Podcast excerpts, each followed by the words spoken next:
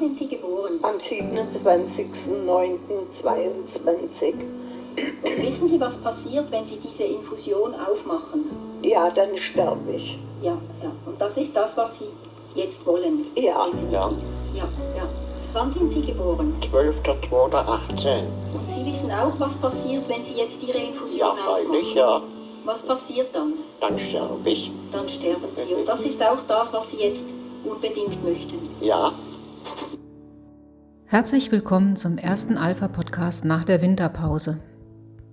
Was Sie da gerade gehört haben, ist ein Zitat aus der Dokumentation Notausgang des Medienprojekts Wuppertal.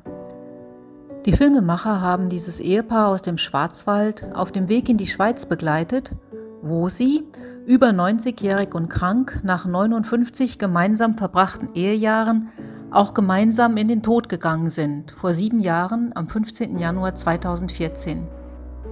Sie hatten in einem kirchlichen Pflegeheim gelebt. War diese letzte Reise nicht eine Zumutung für die beiden? Sollten nicht gerade kirchliche Häuser den Lebensmüden solche Mühen ersparen? Mit anderen Worten, darf die Kirche beim Sterben helfen? Interessante Frage. Hochrangige evangelische Theologen haben darauf eine Antwort gegeben. Sie wünschen sich die Möglichkeit eines assistierten professionellen Suizids in diakonischen Einrichtungen. Diese Botschaft, mit der so namhafte Theologen wie Rainer Anselm, Isolde Kahle oder aber auch der hannoversche Landesbischof Karl Meister an die Öffentlichkeit getreten sind, ist eine ziemliche Bombe.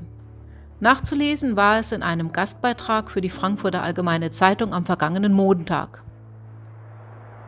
In diesem Beitrag, den unter anderem Diakoniepräsident Ulrich Lilie mitverfasst hat, heißt es, kirchliche Einrichtungen sollten eine bestmögliche medizinische und pflegerische Palliativversorgung sicherstellen. Zugleich dürften sie sich aber dem frei verantwortlichen Wunsch einer Person nicht verweigern, ihrem Leben mit ärztlicher Hilfe ein Ende zu setzen. Zu einer offenen Debatte innerhalb der Kirche gehört, dass auf solche grundlegenden Fragen nicht zu schnell der Deckel aufgelegt wird. So Lilie. Wir haben dazu den Fulderer Altbischof Heinz-Josef Algermissen befragt. Ja, diese Diskussion habe ich persönlich sehr berührt und äh, äh, das hat nichts zu tun mit dem Deckel drauf machen, sondern das ist eine Unmöglichkeit. Ähm, es geht nicht. Wir, wir können äh, uns niemals darauf einlassen, auch nicht so, so tun, als ob man das diskutieren könnte. Das ist nicht diskutabel. Äh, Es gibt keine, keine Möglichkeit unsererseits äh, zu sagen, wir beteiligen uns an dem äh, assistierten Suizid oder wir machen das vielleicht äh, unter bestimmten Bedingungen möglich in unseren eigenen Krankenhäusern. Es ist ein Ding in sich selbst, widersprüchlich, eine Katastrophe, dass das überhaupt diskutiert wird. Die Krankenhäuser, die Einrichtungen, die wir vertreten, die müssten ein Zeichen geben, wie man durch Palliativmedizin und durch Versorgung eines Menschen bis zu seinem letzten Atemzug ihn würdig sterben lässt. Das ist unsere Aufgabe. Und zwar an der Hand eines Menschen, in der Nähe eines Menschen, nicht einsam und auch nicht, indem man äh, einfach sagt, äh, du kannst das Präparat bekommen, um dich selbst umzubringen. Das ist keine Lösung. Das ist zynisch. Eine solche Gesellschaft ist für mich, äh, hat ein, ein Fratzengesicht und ist zynisch. Wir können äh, nur mit einem Menschen den letzten Weg gehen, aber wir müssen dafür sorgen, dass er nicht die Angst hat, dass wir das tun. Ganz ähnlich äußerten sich Vertreter der Lebensrechtsbewegung. In einer Pressemitteilung der Christdemokraten für das Leben heißt es, die Forderungen dieser Theologen wirken in vielerlei Hinsicht nahezu zynisch. Die Verfasser scheinen ihr Ansinnen als ein Zeichen besonderer Barmherzigkeit zu verstehen, ignorieren aber im besten Falle die Gefahr, dass ein solches offenes, dauerhaftes Suizidangebot, etwa in Pflegeheimen, auch als indirekte Aufforderung verstanden werden könnte, davon auch tatsächlich in belasteten Situationen und aus Lebensmüdigkeit unkompliziert direkt vor Ort Gebrauch zu machen. Dies gilt erst recht dann, wenn das zweifelhafte Geschäft der Suizidhilfevereine quasi als normale Behandlungsoption gleich von Pflegeeinrichtungen selbst als ethisch gleichwertig angeboten würde. Zitat Ende. Ehrlich gesagt muss ich mir angesichts der Debatte die Augen reiben.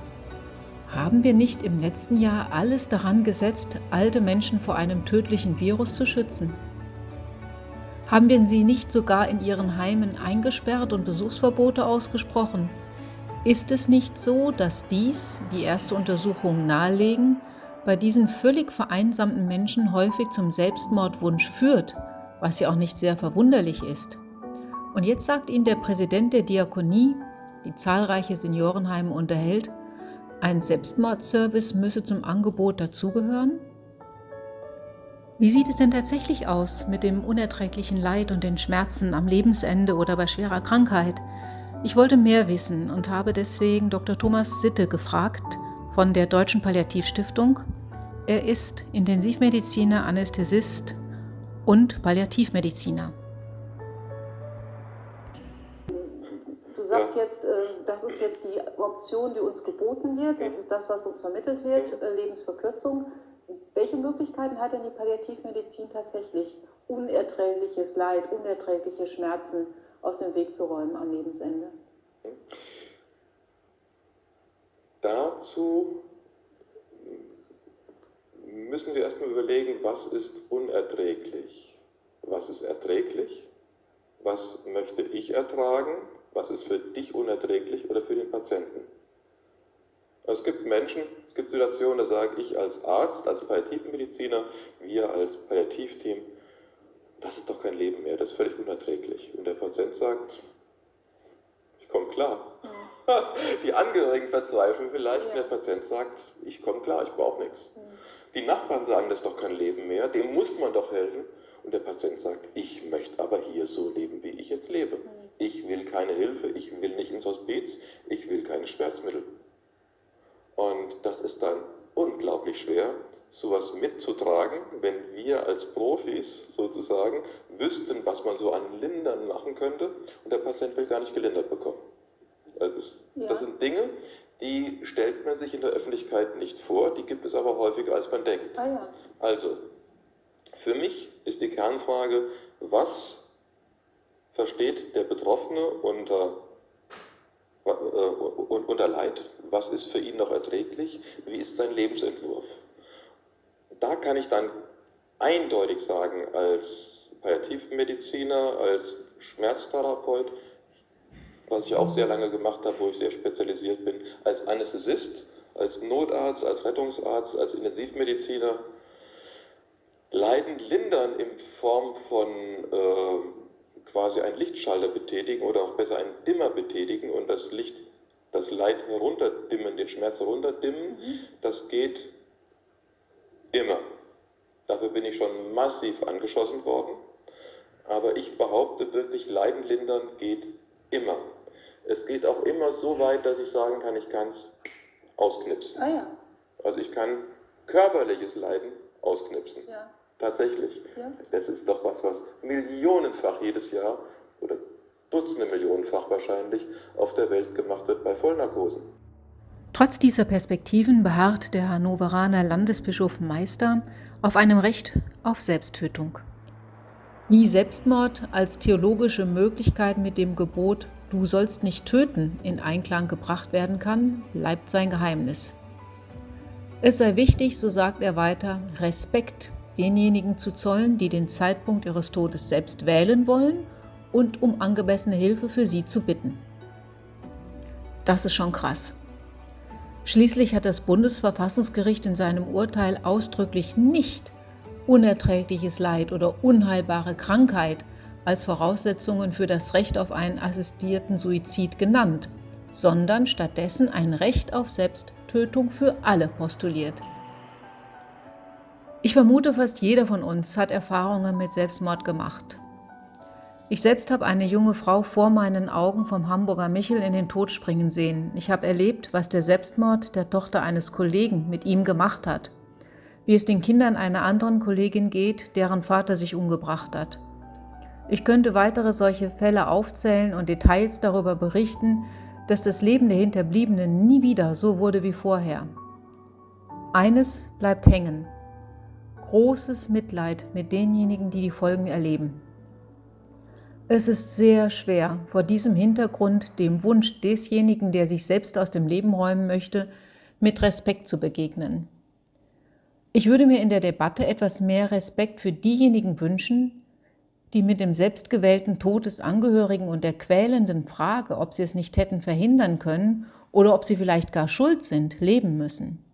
Ich würde mir Respekt wünschen für diejenigen, die sich um die Menschen kümmern bevor der Wunsch auf Selbsttötung überhaupt erst virulent wird.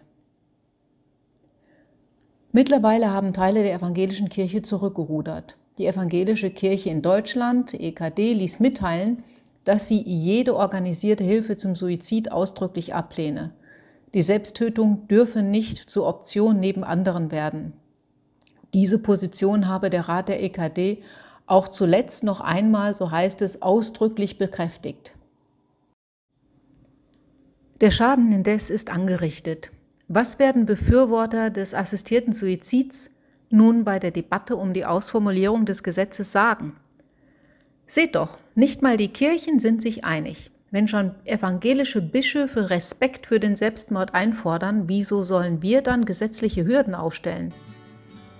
Wie bei vielen anderen bioethischen Fragestellungen auch, ist es die Uneinigkeit innerhalb der Kirchen, die das Brechen aller Dämme mit ermöglicht. Solange das so bleibt, sind ökumenische Wochen für das Leben eine PR-Veranstaltung ohne eine Botschaft, die irgendjemand ernst nimmt.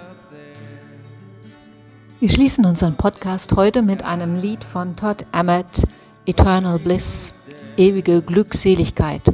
Schließlich ist es ja das, was wir alle gerne hätten. It's do or die. Welcoming death comes with a kiss, eternal bliss.